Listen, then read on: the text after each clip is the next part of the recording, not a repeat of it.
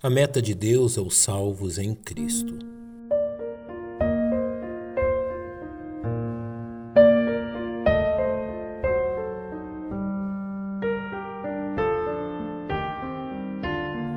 O atento leitor das Sagradas Escrituras encontra no terceiro capítulo da Epístola de Paulo aos Filipenses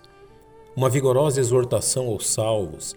a fim de que compreendam a vida cristã como uma jornada na qual devem empreender todo o seu esforço e disposição,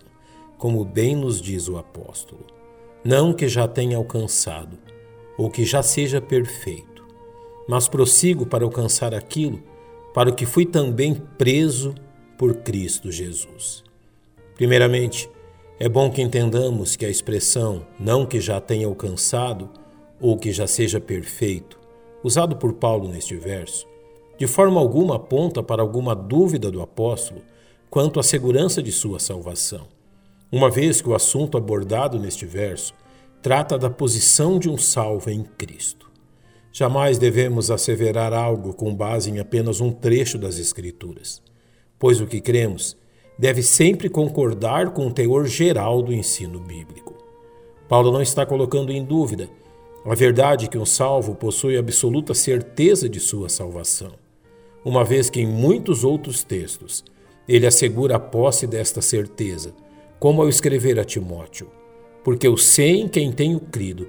estou certo de que é poderoso para guardar o meu depósito até aquele dia. Também em sua epístola aos Filipenses encontramos a mesma certeza e convicção quando nos diz: Mas de ambos os lados estou em aperto, tendo o desejo de partir e estar com Cristo porque isto é ainda muito melhor. Estas não são palavras de um homem duvidoso,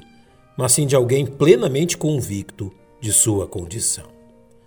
A porção principal deste verso aponta para a atitude de Paulo em trilhar o caminho,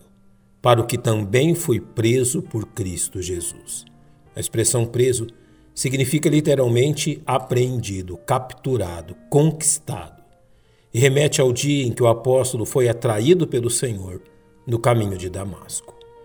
Paulo fora capturado no caminho de Damasco não meramente para conhecer o perdão de seus pecados, não para que deixasse de ser um perseguidor da igreja, mas para que a verdade do verso 10 se cumprisse em sua vida, para conhecê-lo e o poder da sua ressurreição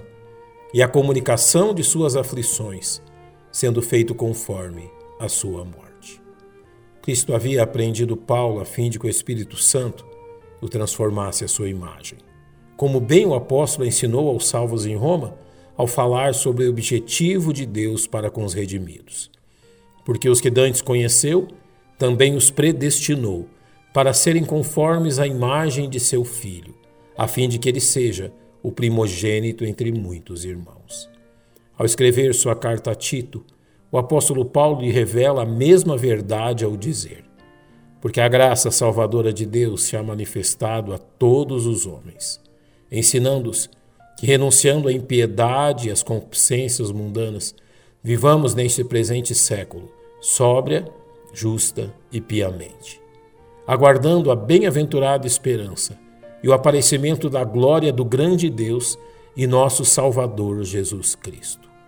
o qual se deu a si mesmo por nós, para nos remir de toda iniquidade